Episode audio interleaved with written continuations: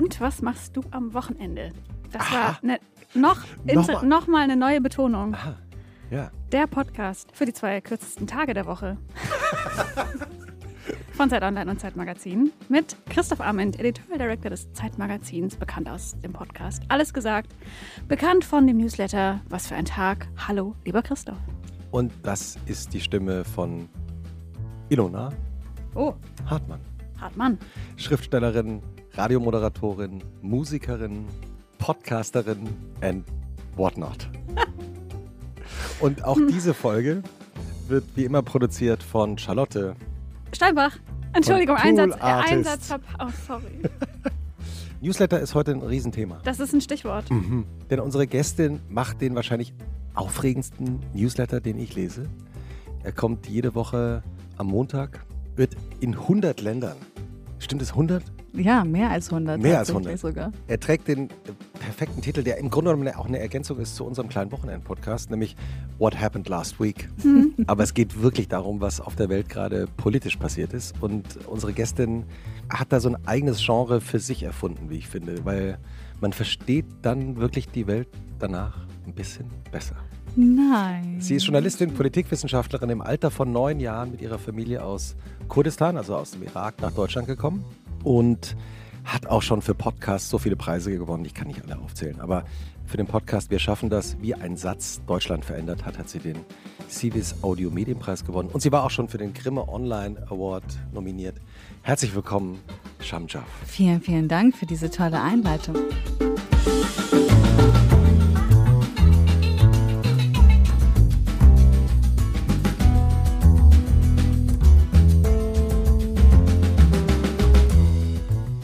Ganz kurz noch das, ein- das ein bisschen nochmal umdrehen. Zivis war nominiert Ah, und den Grimme für Hanau tatsächlich sein bekommen. herzlichen Glückwunsch. Vielen Dank an das ganze Team. Aber wir können ja gerne darüber noch sprechen. Aber ich, ich freue mich ja so sehr, dass dieser Newsletter ja so ankommt, wie er ankommt, weil ich schreibe ihn ja in meinem kleinen Kämmerlein. und es ist immer schön, mit Menschen zu sprechen, die ihn gerne lesen und die dann sagen, ich habe heute was dazugelernt. Mhm. Es gibt so viel, was wir alle nicht wissen über die Welt. Und ich habe mir die Aufgabe gestellt, dass ich jede Woche dahin gucke, worüber ich nicht viel lese und worüber ich nicht viel erfahren habe. Und ich lerne jede Woche unglaublich viel. Und ich versuche das dann so hinzubekommen in ein Newsletter, dass dann die Leute sich nicht irgendwie dafür schämen, dass sie das nicht wussten, sondern dass es sie eher neugierig macht und sagt, oh, ach, was gibt's, was gibt's denn da noch draußen, was ich nicht weiß? Wie bist du auf die Idee gekommen zu dem Newsletter? Ui, das ist eine sehr gute Frage. Ich glaube, es sind verschiedene, verschiedene, sehr viele verschiedene Faktoren at play. Ähm, ich würde schon sagen, dass einer der Hauptgründe es war, dass ich irgendwann, ich bin Kurdin, meine Eltern, mein Papa vor allem, ist ein News-Junkie. Aber News-Junkie nicht Ta- Tagesschau oder deutsche Nachrichten, sondern er sitzt dann so vor, vor kurdischen TV-Sendern, Kurdsat oder Rudau oder auch arabische, so Al Jazeera, Al Arabiya und das war sozusagen meine Kindheit eigentlich, nämlich sehr viel arabisch-kurdische Nachrichten geguckt und dann habe ich immer gemerkt, hm, die reden dort über andere Nachrichten, über andere Themen, als wie wir es hier tun. Und das hat dann irgendwie mein sehr politikinteressiertes Herz schneller schlagen lassen. So die Frage, wieso ist das so? Mhm. Und dann äh, mir selber so ein bisschen die Aufgabe gestellt, ich möchte gerne das selber machen. Ich heute dann habe dann geguckt, natürlich die deutschen Nachrichten gucken da sehr wenig, also in die Region, wo ich herkomme. Wenn sie dahin gucken, dann ist es sehr oft so Katastrophennachrichten oder eben, ach, da ist wieder Krieg, da ist wieder Konflikt, da schlagen sie sich wieder die Köpfe ein. Ungefähr so war der Tonlaut. Und dann dachte ich mir so, es gibt so viel, was ich mitbekommen habe, was gar nicht hier thematisiert ist. Mhm. Und fand das sehr, ich fand das sehr traurig für alle Menschen, die das nicht mitbekommen. Ich dachte mir, ich könnte irgendwie dazu beitragen, dass die Welt ein bisschen nuancierter aussieht, dass unser Bild von der Welt ein bisschen vervollständigter ist und dass diese, ja, diese Biases, die man hat, diese Stereotype, die man hat Mhm. verschiedenen Regionen, dass man sie abbaut. Und das war aber auf meine Region bezogen, weil ich hatte ja die Stereotype ja nicht über meine Region, aber ich hatte Stereotype von anderen Regionen. Also ich muss ehrlich sagen, also vor, also nächstes Jahr sind es zehn Jahre, seitdem ich diesen Newsletter schreibe. Und vor zehn Jahren hätte man mich gefragt, wo ist Simbabwe und was ist der Unterschied zu Ghana und keine Ahnung, ich hätte es euch nicht sagen können.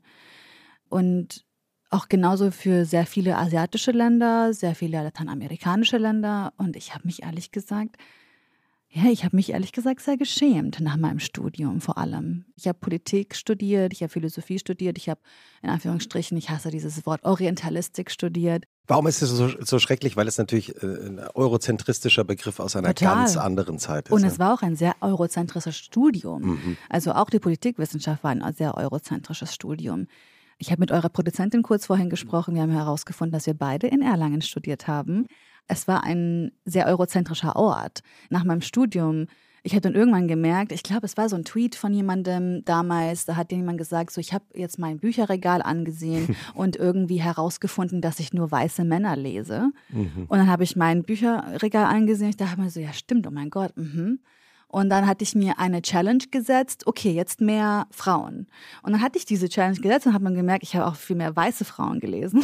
Und dann habe ich mir immer mehr so diese Challenges gegeben, so dieses so, ich glaube, ich habe noch nicht das vollständige Bild. Mhm. Ich glaube, ich muss noch eine Layer rauf, rauf tun. Ich glaube, ich muss da noch mal in eine andere Schiene gehen, dies, das und keine Ahnung. Und ich lese sehr gerne, ich höre sehr gerne Podcasts, ich schaue so gerne Filme und Serien und versuche mir da durch diese verschiedenen Tools einfach ein Bild von der Welt zu malen, das sich authentischer anfühlt und wo ich dann nicht mehr vielleicht das leidige Opfer meiner Stereotype, Vorurteile bin. Und wie jede Folge von Und was machst du am Wochenende, geht auch diese Folge los mit der literarischen Einführung in dein Wochenende. Ich muss mir jetzt alle angehäuften Fragen merken. Naja, ja. wir machen dann gleich weiter. Ilona Hartmann hat sich bei Mondschein und Kerzenlicht Gedanken gemacht über dein Wochenende mhm. und ähm, hat dann in ihre schwarze Lederkladde mit Füllfederhalter eingetragen, wie dein Wochenende literarisch aussieht. Das mhm. hören wir jetzt oh. und anschließend reden wir darüber, was alles stimmt. Ich freue mich sehr. Ich glaube, Shamjaf ist so eine Person mit dem wichtigen und auch beneidenswerten Talent, im Guten zielsicher das Allerbeste zu finden. Das heißt, sie sucht das beste Pistaziencroissant der Stadt, übrigens egal in welcher Stadt, und sie findet es. Und sie bleibt dabei. Bis der Laden schließt. Bis die BesitzerInnen wegziehen, bis die Straße von Aliens ins All gebeamt werden. Etwas analytischer ausgedrückt ist äh, Shamjaf Profi in qualitativ hochwertigen Routinen. Nicht in irgendeinen Film gehen, sondern in genau den einen, in diesem besonders schönen Kino. Nicht mit irgendwem irgendwas trinken gehen am Wochenende, sondern mit genau dieser einen Freundin für genau diesen einen Drink, der in genau dieser einen Bar besonders gut schmeckt. Mhm. Und ganz genau zu wissen, was man mag und wo man es immer findet, erleichtert es extrem, eine gute Zeit zu haben. Und das nicht als langweilig, sondern als beruhigend zu framen, noch viel mehr. Oh, wow. Ich glaube, du bist wirklich so eine Frau, du kennst immer das Geilste und du weißt zielstrebig, woher du das bekommst. Mhm. Und dann, you stick with it.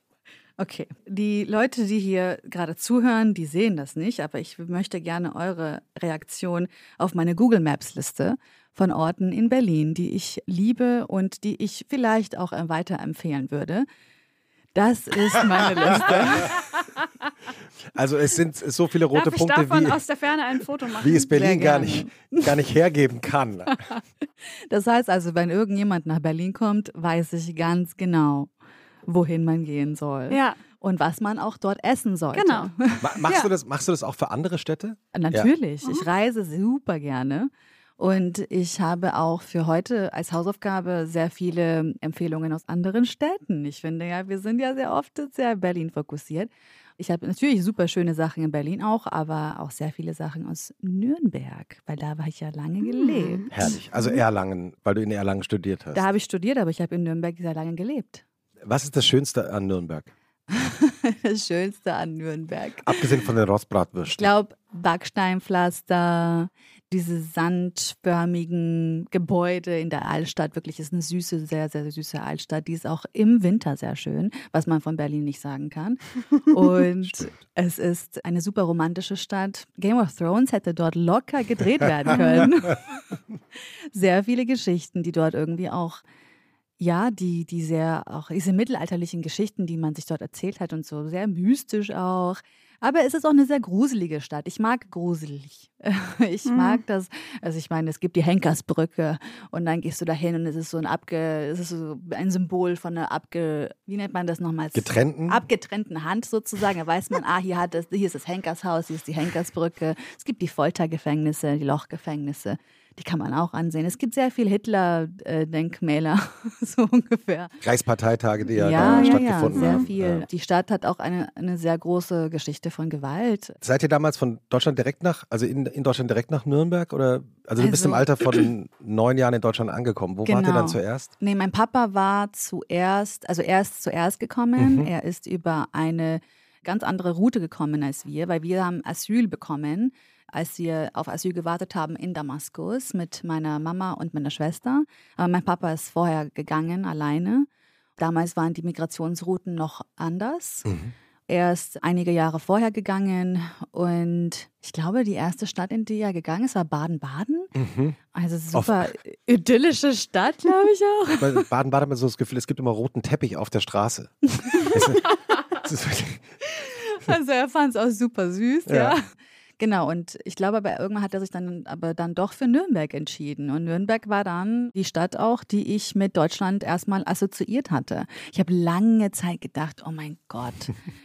Deutsche sind so unfreundlich und alle sind total griesgrämig, keiner ist glücklich, bis ich dann irgendwann mal nach Berlin gegangen bin. Und dann dachte ich mir so, ach so, es gibt doch glückliche deutsche Menschen. Aber es ist, aber es ist eine interessante Berlin-Erfahrung. Man weil hört viele, ja immer andersrum viele, eigentlich. viele äh, ne? haben, äh, Das empfinden das als genau andersrum. Ja. Äh, Also ich muss euch sagen, wirklich, Berliner sind immer super davon überzeugt, dass hier alle total, ähm, ja, die Berliner Schnauze ist ja so unfreundlich und, und unhöflich.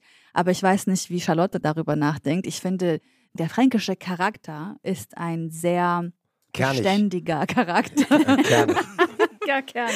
Und die sind, es gibt auch glückliche Menschen dort, aber sie zeigen ihren, ihren Glück anders. Und Nähe und Intimität ist auch was ganz anderes dort. Es war schön, irgendwie Norddeutschland auch mal kennenzulernen, um mein Bild von Deutschland auch zu vervollständigen. Wie waren denn eure Wochenenden dann in Nürnberg in eurer Kindheit oder in deiner Kindheit? Es kommt drauf an, weil wir haben halt voll die große, es ist eine komische Kindheit, das mache ich gerade auch in meiner tiefen psychologischen Therapie. Aber es war eine Kindheit, die sehr davon äh, beeinflusst war, wo man natürlich gelebt hat. Äh, wir haben an Orten gelebt, wo auch sehr viele Menschen gelebt haben, die nicht so viel Geld haben oder wo viel mehr Menschen gelebt haben, die so ausgesehen haben wie wir.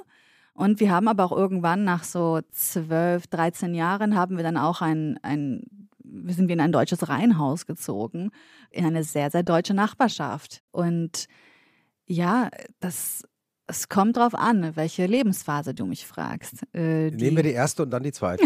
okay. Die erste war sehr davon äh, geprägt, dass ich äh, Wochenende mit meinen Freundinnen in der Stadt, in der Innenstadt sozusagen äh, spazieren gehe und shoppen gehe bis zum geht nicht mehr. Ähm, ich war auf jeden Fall so eine Tussi and I'm proud of it. Ich finde es auch immer super süß, wenn so Leute aus so klein, kleineren Städten dann immer sagen, geh mal in die Stadt. Das sagt man ja in Berlin ja gar nicht, weil welcher Stadt denn genau? Aber in Nürnberg heißt, gehen wir in die Stadt, heißt durch die breite Gasse, durch die Karolinestraße zu schlendern und dort spazieren zu gehen und shoppen zu gehen. Und das war die erste Phase auf jeden Fall. Und die zweite Phase war sehr davon geprägt, dass ich in der Uni war, glaube Mhm. ich auch. Also sehr viel auch so mit sehr vielen verschiedenen anderen Menschen in Kontakt kommen und andere, also so andere Aktivitäten auch. Also das Umland vielleicht auch viel mehr erkunden, nach Bamberg gehen, nach Erlangen gehen, diese ganzen Schlösser in Bayern irgendwie kennenlernen. Hast du ein Lieblingsschloss? Die Würzburger Residenz ist wunderschön. Ich glaube, ich war dort, äh, weiß ich nicht, fünf, sechs Mal mittlerweile, weil immer wenn irgendwelche Familienmitglieder zu Besuch kommen, dann müssen wir natürlich dahin gehen. Wenn Freunde oder Familienmitglieder aus anderen Teilen der Welt dann kommen, hat man doch dann eben diese Orte, wo man weiß, Total, wir, total. wir fahren auf jeden Fall in die Würzburger Residenz. Das- Das ist ja schon mal gut. Ja, und danach zu den Lochgefängnissen. Ja, bei uns war es mal Heidelberg, wenn, wenn, äh, Oh, Heidelberg, wie äh, schön. wenn, wenn äh, Freunde der Familie kamen aus Frankreich oder England und gesagt, man ist auf jeden Fall einmal nach Heidelberg gefahren, weil da hat man das schönste Deutschland gezeigt ja. und dann konnte man auch wieder in die anderen Orte. Also Heidelberg Zurück. ist wunderschön, ist eine Postkartenstadt. Ja. Tatsächlich. Ja, also genau, ich glaube, das war so ein bisschen meine Zeit in Nürnberg. Und ich bin aber auch ziemlich spät rausgezogen. Also ich bin auch erst seit fünf Jahren hier in Berlin. Und, äh, Wenn, ich, wenn ich nach Nürnberg komme zu Besuch, ja. sagen wir mal, ich habe nur einen Abend Zeit, wo soll ich essen gehen? Oh, das kommt drauf an, was du gerne essen möchtest. Aber ich würde sagen, also sehr, sehr lange Zeit war ein französisches Restaurant mein Lieblingsrestaurant. Es ist das Prison Saint-Michel. Und Prison Saint-Michel ist eine unglaublich romantische Kulisse. Also ähm, ich habe da so gerne philosophiert und mich gerne wie eine Philosophin gefühlt. und es ist so ein Ort, an dem man sich so ein bisschen verlieren kann. Mhm. Also auch wenn man alleine dorthin reist oder mit einer Partnerin, total schön. Ich würde aber sagen, Ben, dann würde ich zum Nassauer Keller. Also der Nassauer Keller ist genau in der Innenstadt vor der Lorenzkirche, vor dieser wunderschönen Lorenzkirche. Kann man da ein bisschen fränkische Spezialitäten wie Scheufälle und solche Sachen mal essen. Was Ähm, nochmal ist Schäufele? Könnt ihr das nochmal erklären? Was ist Scheufele? Scheufele ist tatsächlich nicht mein Lieblingsgericht, aber Scheufele ist Schweinefleisch auf jeden Fall. Und ist Und das ein, das Bestandteil, also ein Bestandteil, ein Körperteil, wie ein Bäckchen oder ein, die Schaufel? Du fragst mich da was. Hm. Du fragst mich da was. Meine Schwester würde dir sagen, also sie würde sofort eine Antwort geben, sie ist komplett in der fränkischen Küche beheimatet. Fränkisiert. Total fränkisiert. Das war auch einer unserer Streitpunkte immer wieder mal, weil sie hat eine ganz andere Geschmacksknospen als ich, ja. Aber ich muss schon sagen, also ich liebe Spätzle. Also Spätzle ist einer meiner Lieblinge. Oder wie nennt man das so? Semmelknödel Ja, auch. Ich ja, mag ja. sowas sehr gerne. Ja, geh dahin, geh dahin. Oder vielleicht auch zum Perser, der ist, der ist neu. Er hat äh, neu aufgemacht, Shekamu heißt der. Mhm. Und es war auch wunderschön bisher, wo ich jetzt, ich war jetzt vier, fünf Mal dort und es ist amazing. Ilona fragt oft, wenn wir über die Wochenenden in der Kindheit reden und dann langsam so überwechseln in die Wochenenden von heute, welche Rituale von damals hast du behalten oder vielleicht für dich wiederentdeckt? Oder unfreiwillig nie abgeschüttelt? Rituale, wow. Guck mal, Ilona, du hast am Anfang ja dieses Bild von mir gemalt, dass ich eine sehr routinierte Person bin. In, the, bin- in the best way. In the best way. Ich bin null routiniert. Wirklich nicht. Ich weiß, ich komme so rüber. Ich habe äh, gute Masking Skills. ich komme auf jeden Fall routiniert rüber, aber ich bin sehr stark unorganisiert. Krass. Total. How Und do you, aber vielleicht bist du halt geistig sortiert ich glaube, es ist und so, im Alltag nicht so? Ich gehe nach der Frage, was wäre eine gute, gute Geschichte? Und wenn ich diese Frage für mich selber beantworte und wenn sie mit, mein, mit dem Gefühl des Tages irgendwie übereinstimmt, dann weiß ich, was ich tun möchte. Ich glaube, was ich vielleicht beibehalten habe, was so ein bisschen meine Essenz ein bisschen wiedergeben kann, ist, dass ich sehr gerne in Cafés sitze und schreibe und lese. Und das sind so Sachen, die ich sehr gerne mache, weil ich merke dann, wenn ich sie nicht mache, dass es mir nicht gut geht.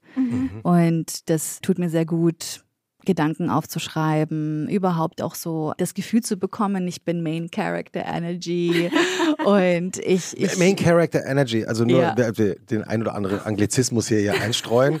Äh, Liebe Grüße an alle unsere Hörerinnen und Hörer, die das gelegentlich anmerken. Was meinst du damit genau? Main Character Energy ist die Philosophie, dass man der äh, oder die Protagonistin einer bezaubernden Geschichte ist. Und es ist so die, auch der Anspruch auch an mich selber, äh, das Leben aus meiner Perspektive aus äh, schöner für mich zu machen, äh, meine Erfahrungen so mit ihnen umzugehen, dass ich versuche, ja, aus, aus Sachen zu lernen und die Schönheit in, in den Dingen des Alltags so zu sehen. Und es ist, gelingt mir nicht immer, aber ich versuche es zumindest äh, mit kleinen Sachen, Aufmerksamkeiten, mit, mit Sachen, die ich mir irgendwie als Kind damals vorgestellt hatte, Ah ja? was ich vielleicht werden möchte und so. Und dann so zu tun, als wäre ich vielleicht diese Protagonistin jetzt mittlerweile geworden. Was hast du dir als Kind vorgestellt? Es war ein Mix aus Jean-Paul Sartre, Sein und Buffy. Äh, ja.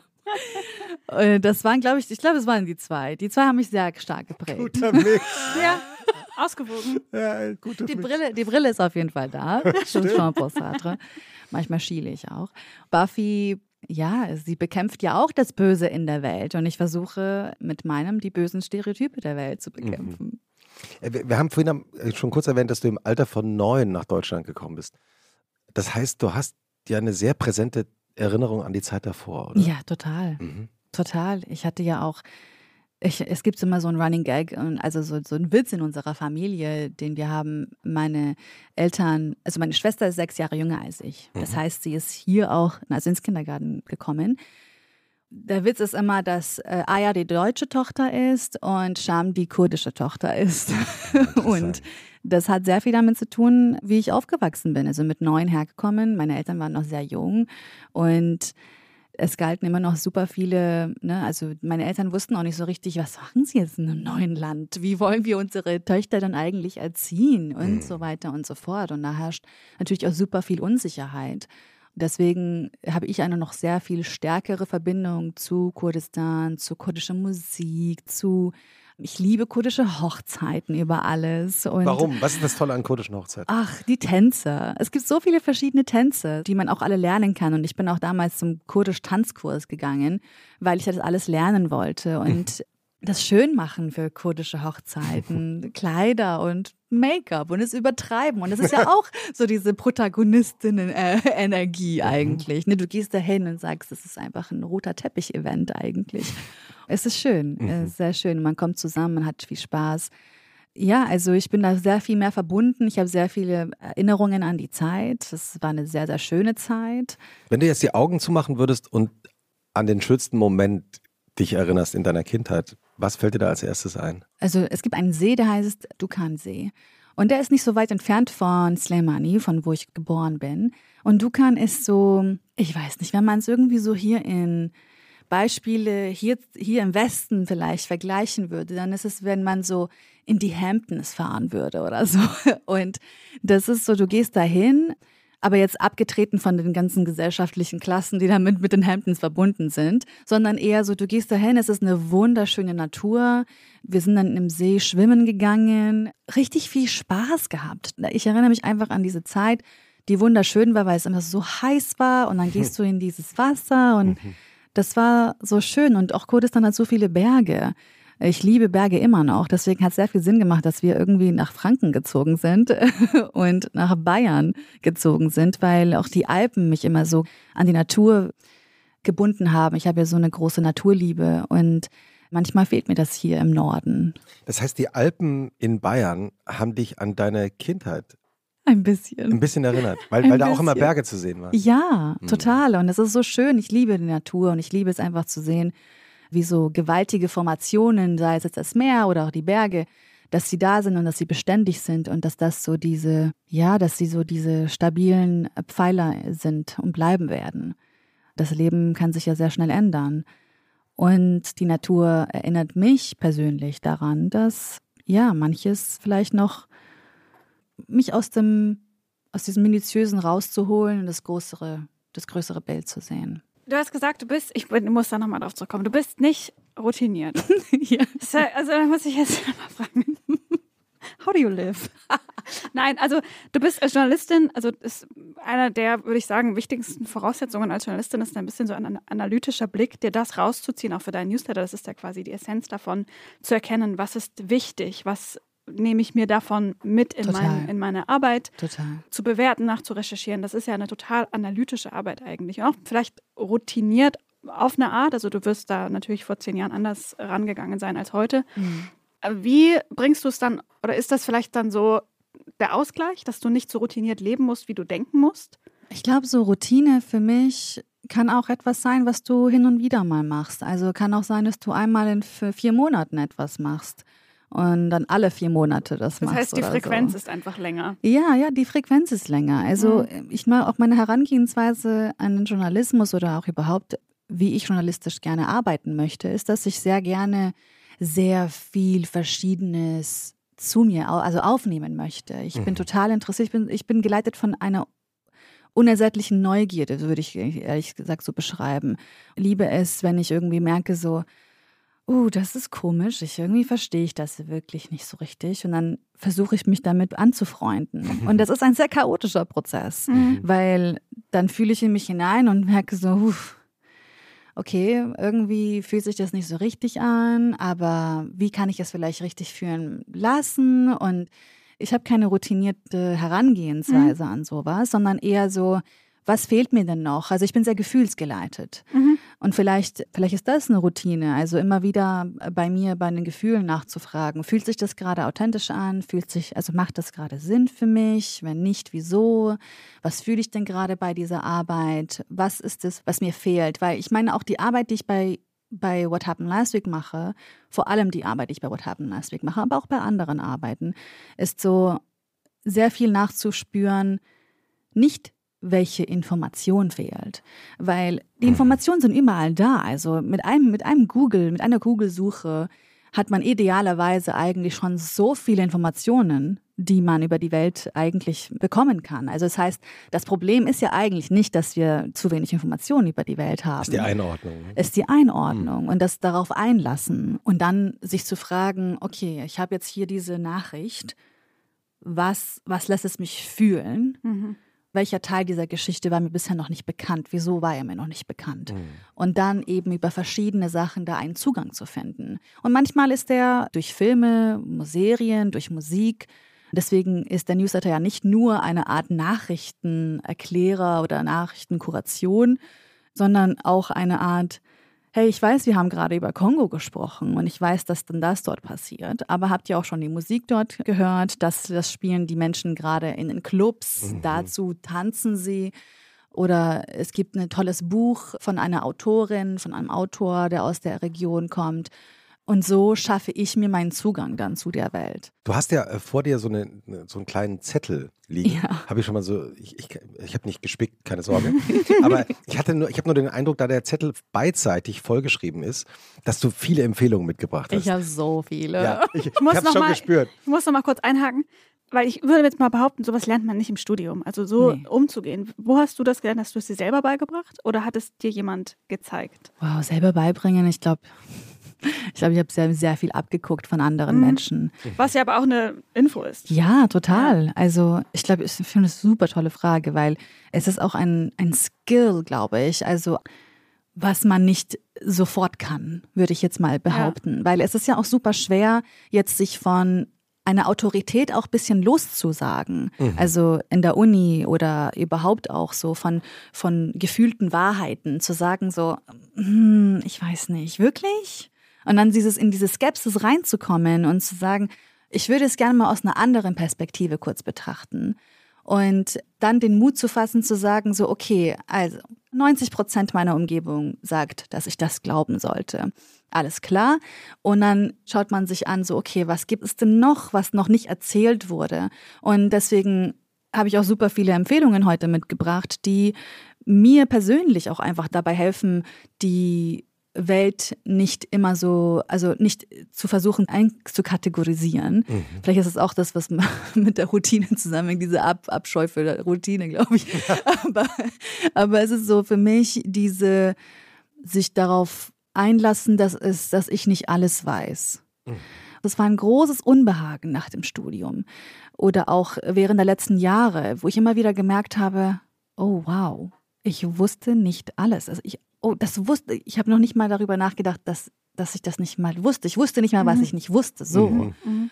Und das dann zu akzeptieren und damit dann irgendwie mit so einer, mit so einer Bescheidenheit irgendwie ranzugehen und zu sagen, okay, ich habe es nicht gewusst, ich kann nicht alles wissen, aber ich kann tagtäglich dafür sorgen, dass ich versuche, die anderen Sichtweisen, die anderen Perspektiven zu sehen. Mhm. Jetzt, ich, ich jetzt können mal, wir gerne. Mal auf den Zettel. Danke. Da stehen so viele Sachen drauf. Ich bin mhm. äh, sehr neugierig. Hast ja, du dir gerne. Kategorien überlegt? Oder? Ja. ja. Was, ja. Wie sind die Kategorien? Okay, also ich habe Kategorie Serie. Ja, okay. ist auch besonders für Ilona interessant. sehr gut. Also ich habe fünf Sachen aufgeschrieben eigentlich. Ich werde es mal runterrattern und dann könnt ihr mir, könnt ihr mir fragen, so, okay? Perfekt. Also, ich habe auch was Deutsches mitgebracht, eine deutsche Netflix-Produktion, nämlich 1899.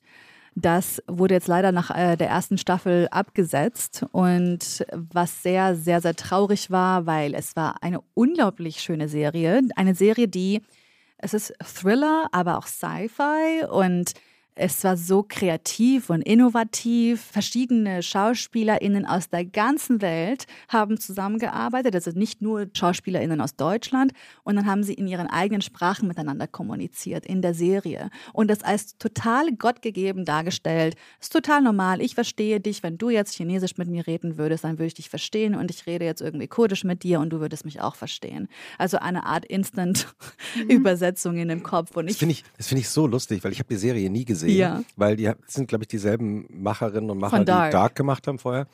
Beim Stichwort 1899 und irgendwie Mystery, da bin ich nicht reingekomom. Ich habe mich nicht aber, getraut. Ich ja, habe den Trailer gesehen und ja. ich fand es ganz gruselig. Aber so wie du das jetzt gerade erklärt hast, bin ich total neugierig.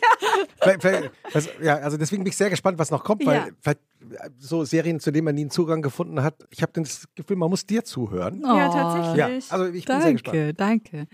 Es war auch natürlich teilweise ein bisschen gruselig, mhm. aber die Serie am Ende, es geht sehr viel um die Psyche, um die menschliche mhm. Psyche und über Illusionen, über was man sich ausmalt, das, oder über auch Sachen, die man die man sehr lange Zeit irgendwie verweigert hat oder mhm. etwas, was man nicht sehen möchte. Mhm. Und es war sehr schön. Ich liebe Psychologie und es war eine sehr höchst psychologische Serie. Mhm. Ich habe auch mitgebracht und ich glaube, viele haben es vielleicht auch schon gesehen. White Lotus. Äh, It's a classic. It's a classic. Es ist ja ein Wochenend-Podcast-Klassiker. In this house. Ja, genau. Aber wir, wir, sind vollkommen deiner Meinung. Oh, ich liebe White also, Lotus. Du fragst mich in 15 Jahren, wenn ich das mal gesehen habe, dann.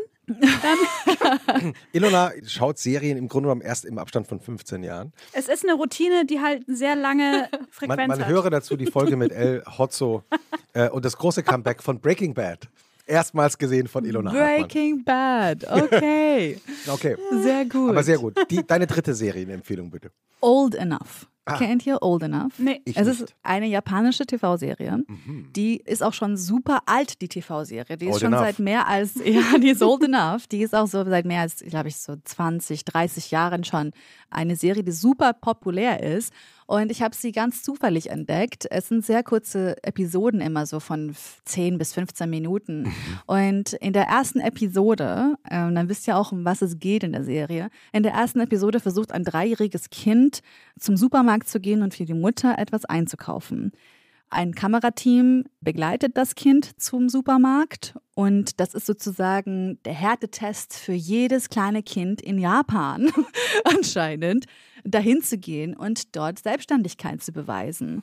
Ähm, ah. und dann treffen die, die TV-MacherInnen, treffen dann die Kinder, so weiß ich nicht, einige Jahre später und reden nochmal mit den Kindern. Wie hast du dich damals gefühlt? Willst du das auch für deine eigenen Kinder machen? Und dies, das ist eine super wholesome Serie. Das heißt, es ist eine Dokumentation. Das ist eine Dokumentation. Ach, ja. Das ist ja fantastisch. Noch und nie von gehört. Nee, ich auch nicht. Ja. Sie ist sehr, sehr süß. Kann ich sehr gut empfehlen. Es sind auch immer sehr schöne Momente und ähm, kleine Kinder auch so in diesen ersten Schritten zur Selbstständigkeit irgendwie beobachten zu sehen.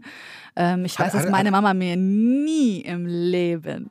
Das wäre ja. jetzt meine Frage gewesen. Ab wann durftest du denn Ach einkaufen so, gehen? Also ich soll, also ich muss natürlich viel, viel früher anfangen. Hab dann meine aber nicht Schwester, vor drei. Aber nicht vor nicht drei. vor drei. Nee. Auf gar keinen Fall. Ja. Nee, also ich würde schon sagen, so weiß ich nicht. Sieben, acht, neun glaube ich so. Aber äh, das ist eine super, also ich hätte mir gerne gewünscht, dass man mich dabei gefilmt hätte, wie ich alleine irgendwie zu Supermarkt gehe. Main Character Moment.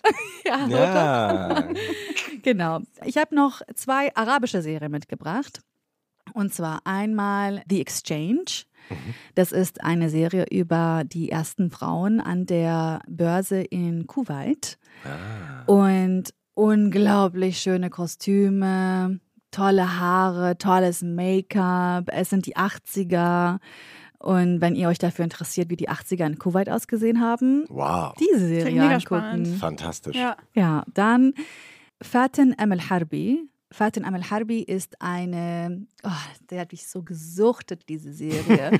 ist aus Ägypten. Mhm. Fatin Amel Harbi ist die Protagonistin dieser Serie und es geht um eine Frau, die geschieden ist und sich durch dieses Dschungel an sehr frauenfeindlichen Gesetzen in Ägypten sehr gut bewährt. Und sie hat zwei Töchter, sie ist eine unglaublich starke Persönlichkeit und sie bezeichnet sich nie als Feministin und wird dann zur Feministin im Laufe ihrer durch die Umstände. Durch die Umstände mhm. und durch ihre Lebensrealität mhm. und und inspiriert dann so viele Frauen in Ägypten zu einer ja zu einer Frauenrevolution und es ist eine sehr schöne sehr schöne Serie, es ist auch eine schöne Serie um sich auch vielleicht mal mit anderen Aspekten vom Islam auch zu beschäftigen, mhm.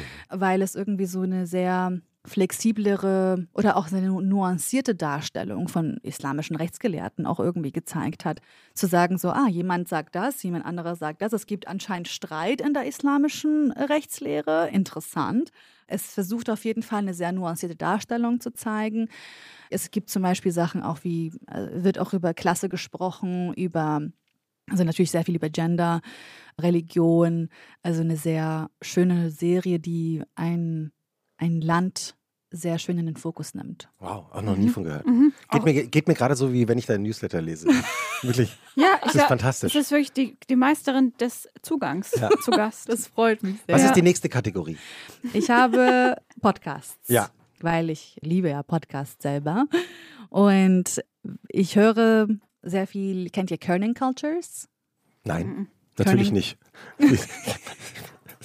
Kerning Cultures ist ein Podcast, der sich jede Episode mit so Themen aus dem, ja, aus dem sogenannten Nahen Osten, also Westasien sozusagen beschäftigt. Es gibt zum Beispiel Episoden über also da werden zum Beispiel Menschen in den Vordergrund gestellt, die normalerweise eigentlich nicht so gehört werden, interviewt werden. Zum Beispiel, wie fühlt sich jetzt die migrantische Arbeiterin im Libanon und erzählt dann die Lebensgeschichte dieser Person. Oder auch jemand erzählt die Geschichte von Somalias Bananenbusiness. Wieso sind Bananen aus Somalia so berühmt geworden? Was haben warum? Die, die also, sehr, also ja, warum sind sie total so leckere Bananen einfach. also auch ein, ein, ein, Pfeiler ihrer Wirtschaft auch gewesen. Mhm. Sehr schön produzierte Episoden, sind auch leicht verdaulich. Was ist eine schön produzierte Episode? Also generell nehme ich mal an, oder? Ja, ja. Ist, wo merkst du, ah, das ist gut gemacht? Ich glaube, wenn ich dann wenn ich den Zugang zu der Person bekomme. Mhm. Also das heißt, wenn die Person mir so wie es sich gerade hier anfühlt, ein schönes Gespräch, ein authentisches Gespräch miteinander zu führen und ich kriege ein Gefühl für die Person und für die Umstände. Und wenn dann zum Beispiel die richtigen Töne da sind, mhm. während die Person von einer, von einer Erinnerung erzählt oder ich finde es immer sehr schlimm, wenn es zu viel Information ist. Mhm. Also ich finde es so gut wie The America, This American Life zum Beispiel ja. oder Radiolab, die Geschichten auffängt äh, und sie so menschlich macht. Und das ist für mich eine super schön produzierte Folge. Mhm. Da habe ich auch mal einen Tipp dabei. Ja, Der passt nämlich bitte. jetzt genau. Christoph, erzähl doch mal, was hast du für einen Tipp dabei? Ich war äh, vor kurzem, wir zeichnen ja heute am Dienstag auf, also gestern Morgen auf dem Weg ins Redaktionsgebäude der Zeit in Berlin, das sogenannte Grasblau. Äh, habe ich den Kollegen Jörg Lau getroffen, das ist der außenpolitische Koordinator der Zeit. Und äh, wir gingen beide gleichzeitig ins Gebäude rein und er hatte Kopfhörer noch auf. Und dann habe ich ihn gefragt, was er da gerade hört, hört er da gerade Musik oder was hört er da gerade? Und dann sagt er, nee, er hört einen Podcast vom Economist, mhm. Next Year in Moscow. Oh, wow. Mhm. Und ich hatte noch nie äh, von diesem Podcast gehört. Es ist ein erzählter Podcast, der äh, gemacht wird äh, vom einem Economist-Experten, der selber in der Sowjetunion geboren wurde und lange in Moskau Korrespondent vom Economist war und der die Geschichte seit Beginn des Krieges erzählt aus der Perspektive von Russinnen und Russen, die daraufhin geflohen sind.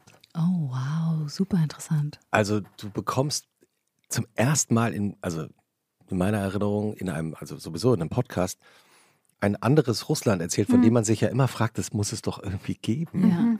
Eben von den äh, Menschen, es sind ja Hunderttausende von Russinnen und Russen geflohen, leben heute in Georgien hm. und in anderen Ländern, auch in der Türkei, in der Schweiz, auch in Deutschland natürlich. Und der begleitet eben viele von diesen Menschen, die dann für sich beschlossen haben, du kannst entweder abtauchen, untertauchen, du kannst Widerstand leisten oder du kannst fliehen, mhm. wenn du frei denkst. Mhm. Ist wirklich ganz toll. So wie du das gerade von den anderen Podcasts erzählt hast, sehr langsam erzählt. Man ist sehr nah bei ihm, weil er selber natürlich auch als Russe in der Sowjetunion geboren auch ein emotionales Verhältnis hat zu dem Land ich glaube auch, dass seine Gesprächspartnerinnen und Partner auch anders mit ihm reden. Also es ist natürlich ein mhm. englischsprachiger Podcast, aber man merkt eben eine große Seelenverwandtschaft. Also kann ich wirklich nur empfehlen. Wie schön, das schreibe ich mir auf. Danke sehr. Oh. Wie toll. Ich mag solche Geschichten sehr. Es gab ja auch, ähm, ich weiß nicht, ob ihr den Podcast kennt, mit äh, Latif Nassar, äh, The Other Latif. Es geht um Latif, der, der herausfindet, dass es einen anderen Latif Nassar gibt und findet heraus, es ist jemand, der in Guantanamo sitzt und will die Geschichte auf den Grund gehen und geht genau zu den Stationen in dem Leben dieser Person. Also wirklich fliegt dann auch in diese, in diese Länder und redet mit Menschen, die ihn gekannt haben und erzählt diese Geschichte super persönlich und sehr eindrucksvoll. Ich liebe ja auch Latif Nassar an sich. Er hat ja auch diese Netflix-Serie, also wo er da sehr wissenschaftlich Sachen erklärt, aber auch How I Built This with Guy Raz ist auch so ähnlich wie Latif Nassars Arbeit. Er ist ein, äh, sehr eindrucksvoll, sehr neugierig, sehr einfühlsam. Werbung. Diese Woche in der Zeit? Die Bücher des Frühlings. 16 Seiten blühende Fantasie. Von gefährlichen Liebschaften, einer Flucht auf dem Mississippi und magische Erzählkunst. Das Literaturspezial zur Buchmesse in Leipzig. Die Zeit, Deutschlands größte Wochenzeitung. Jetzt am Kiosk oder direkt bestellen unter zeit.de/slash bestellen.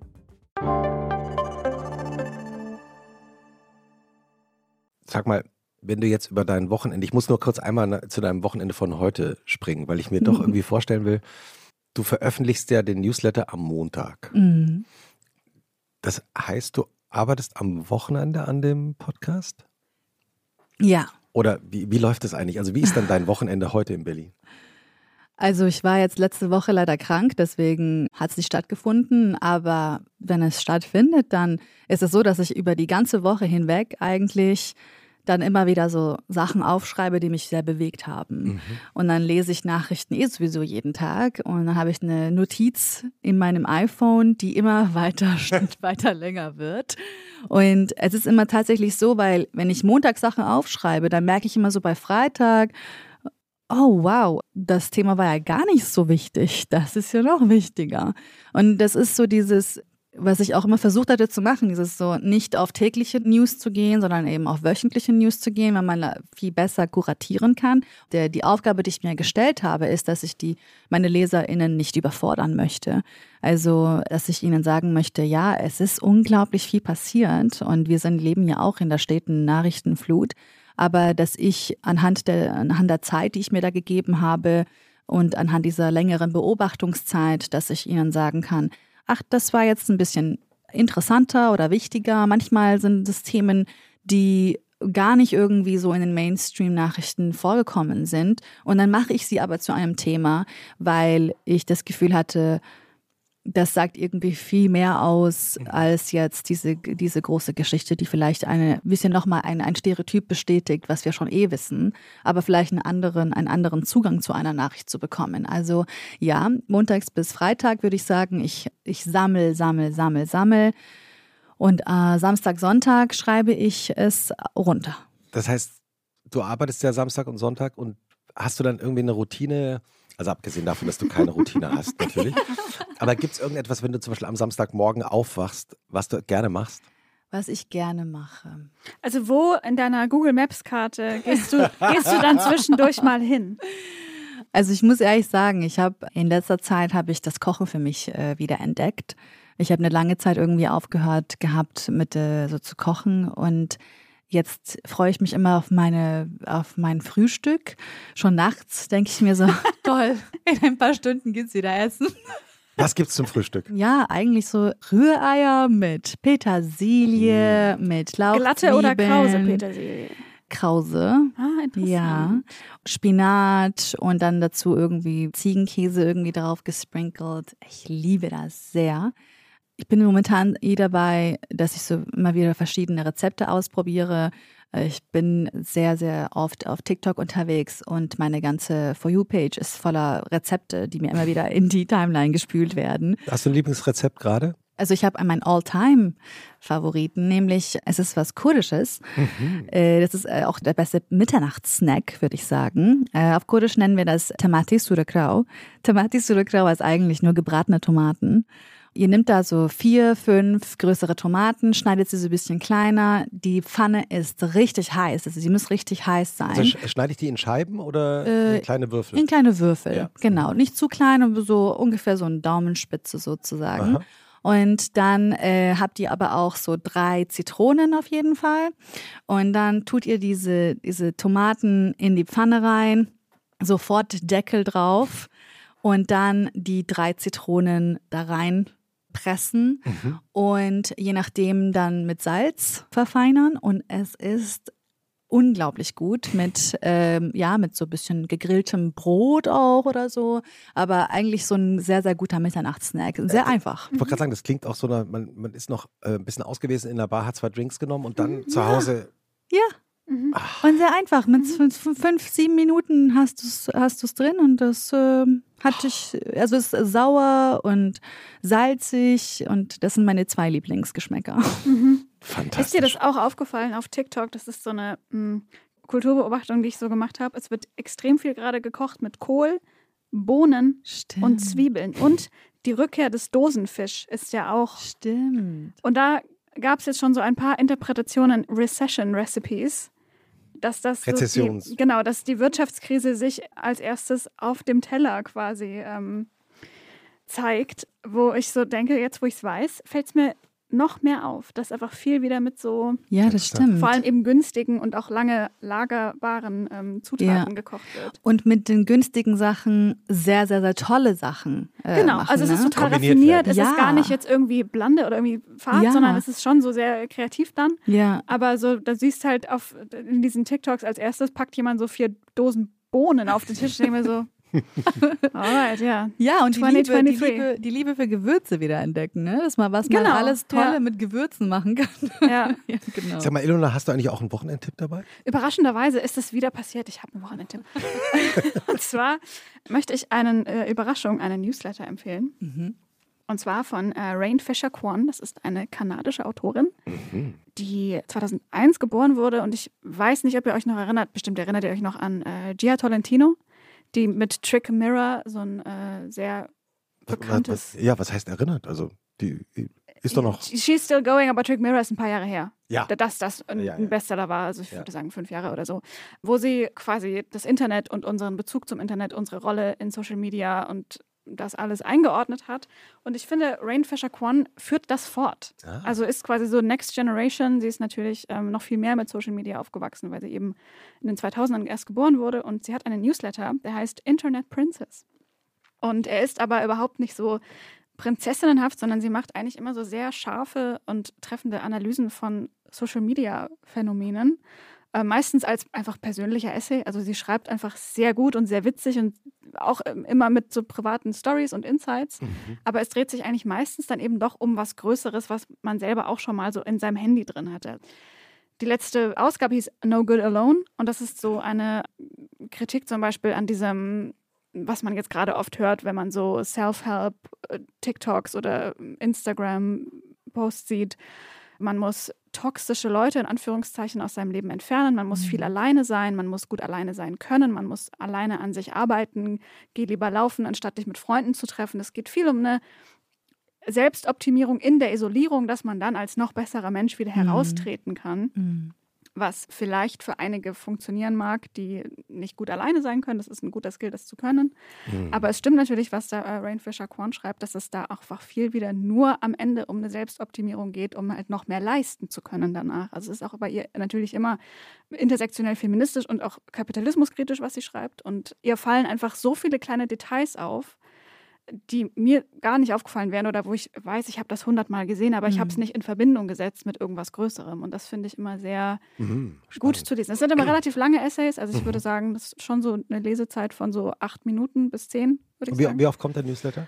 Ich glaube so einmal in der Woche, lass mich lügen. Ich weiß gar nicht, ob sie nicht auch einfach ein bisschen random, unroutiniert einfach das so raushaut, wie es halt geht. Sie hat auch mal einen TED-Talk gemacht. Sie war so stu studentisch aktiv an ihrer Uni und ich hoffe oder ich glaube, dass die bestimmt auch nochmal irgendwie literarisch in Erscheinung tritt. Aber Bestimmt. Sie ist auch- spannend. also die ist auch kein. Geheimtipp. Sie hat so 55.000 AbonnentInnen Ja. in den USA und ich meine, Ach toll, ich mag sowas sehr. Vor allem auch einfach nochmal dieses, das Betonen, dass diese Selbstoptimierungs, dieser Selbstoptimierungswahn mhm. der letzten Jahre auch einfach äh, vielleicht nicht das Richtige ist. Ne? Es gibt mhm. einen Grund, weswegen so viel Self-Help und nicht Help Others Bücher gibt. Mhm. Es, ist, äh, es ist eine sehr ja, man ist ja darauf bedacht, irgendwie für sich selbst irgendwie rauszuwachsen. Aber man eigentlich heilt man ja in Beziehungen am, am schönsten. Total. Und ja. ich, es geht ja auch viel darum zu sagen, also du kannst natürlich äh, versuchen, ein besserer Mensch zu werden, mehr zu schaffen und so weiter. Aber da steckt auch immer so ein bisschen noch dieser protestantische Gedanke darin von, wenn du nicht viel leistest, verdienst du auch kein gutes Absolut. Leben. Absolut. Und das ist ja, also. Hm offensichtlich verkehrt. Christoph lacht, weil ich nein, nein, mein, Lieb, mein, ja, Lieblings, mein Lieblingsthema ja. äh, als ähm, gebürtige Schwäbin. ja, ja. Aber ähm, genau, ich finde es immer wieder gut, mal sowas im E-Mail-Fach zu haben, wo man checkt, da ja stimmt. Voll, ich mag man, sowas sehr. Man muss einfach so flawless, wie man ist, unter Leute gehen und und auch so, du meintest, dass sie auch so sehr Philosophisches zu Instagram-Sachen und so weiter macht. Genau. Ne? Ja. Also da habe ich auch so ein TikTok-Format oder den TikTok-Account, den ich sehr empfehlen kann, nämlich Kardashian Colloquium. den kennst du vielleicht? Ah, ja, ich erinnere. Ja, kann gut sein, dass ich ja, den folge. Ja. Es ist eine Frau, die, eine unglaublich intelligente Frau, die sich mit den Kardashians befasst oder beziehungsweise mit der Art und Weise, wie diese Familie sich medial präsentiert. Mhm, und sehr, sehr interessant. Super interessant, ja. wirklich auch in soziologische Studien reinzuschauen schauen, wieso funktioniert das, wie versuchen sie sich gerade ähm, darzustellen, in welche Richtung könnte das vielleicht gehen. Also sie macht einen sehr, sehr, sehr schlauen kulturellen Kommentar mhm. Äh, zu der erfolgreichsten TV-Show eigentlich fast aller Zeiten, würde ich was sagen. Also ich bitte nicht, nimmt mich nicht beim, beim Wort. Also unserer, unserer Jahre. Unsere Jahre, definitiv. Ja, ja. Ja, also es ist eine, eine Serie, die auch sehr viele junge Mädchen und Frauen sehr beeinflusst. Also da denkt man, äh, whatever, so, ne, was man überhaupt über Kim Kardashian und die ganze Familie denkt, sei mal dahingestellt. Aber äh, der Effekt dieser Show ist auf jeden Fall da, den kann man nicht mhm. leugnen. Hm. Hast du auch geschaut? Ja. Warum? Wieso? Weil ich mitreden möchte, weil ich die, die Frauen, also in ihrer Art und Weise, wie sie einen beeinflussen, sie haben natürlich beeinflussen sie auch mich. Also mhm. ähm, und dann finde ich sie auch einfach, glaube ich, ein bisschen lustig. Ja, ja, also klar. sie, sie, sie, auch diese Schwesterndynamik und diese ganzen, diese ganzen inszenierten Skandale, würde ich auch sagen. Also es ist auch lustig. Wir haben jetzt ein Problem. Hier gibt es noch eine ganz lange Liste. Also ich habe erstens sowieso das Gefühl, du musst einfach wiederkommen. Ja? Teil 2. Teil 2, weil das sind einfach zu viele Tipps, die wir jetzt hier nicht geben können. Aber ich würde dich trotzdem noch bitten, dein allerlieblingstipp, über den wir noch nicht gesprochen haben, jetzt noch zu empfehlen? Oh, wow. Okay, no pressure. äh, es hat okay. noch eine Rückseite auch noch. Ja, eben, es gibt da zwei, zwei vollgeschriebene Seiten. Okay, ich erzähle euch vielleicht von meiner neuen Obsession mit dem Thema künstliche Intelligenz. Oha. Vor allem mit ChatGPT. Ja.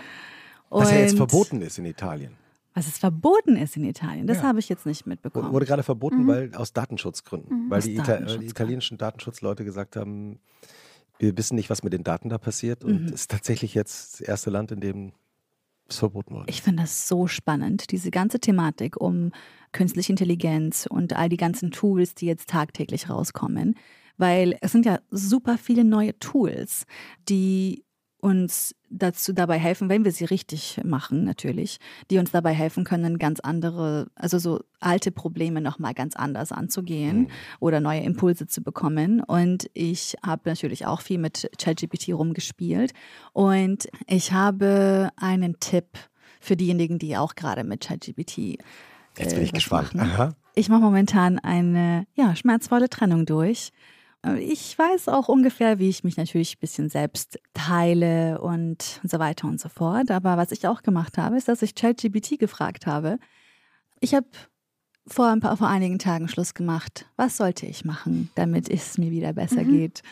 Das war genau die Phase, in der ich war, wo ich total ja, wo man so nach ganz schnellen Lösungen sucht und diese Trauer nicht richtig spüren möchte und so weiter und so fort.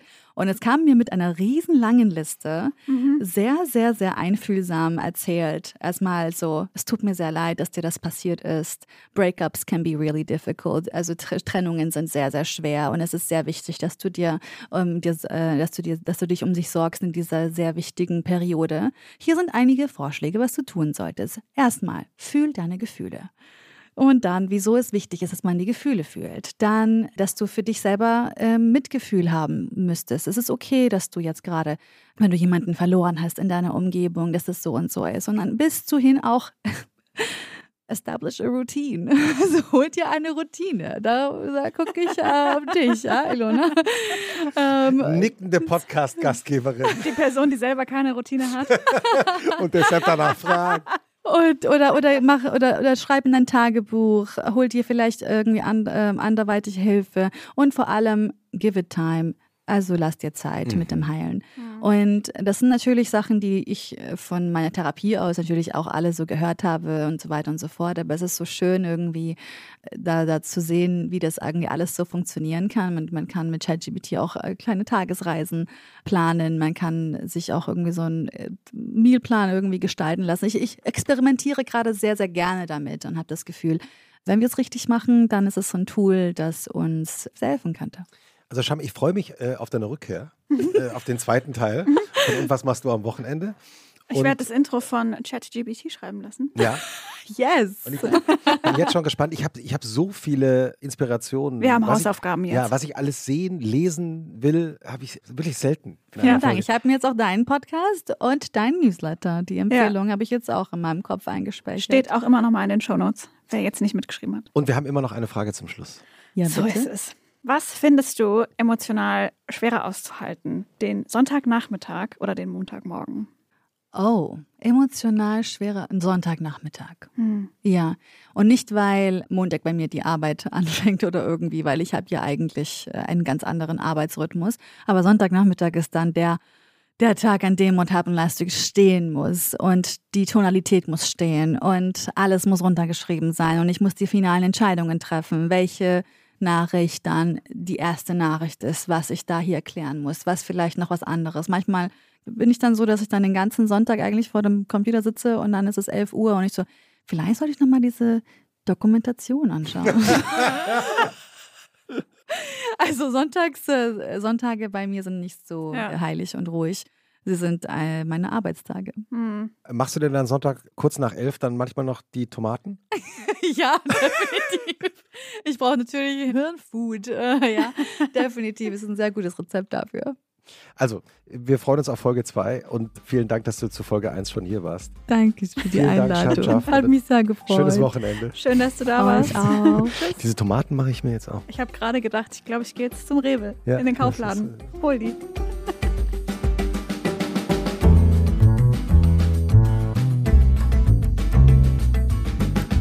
Und was machst du am Wochenende? Ist ein Podcast von Zeitmagazin und Zeit Online, produziert von Pool Artists.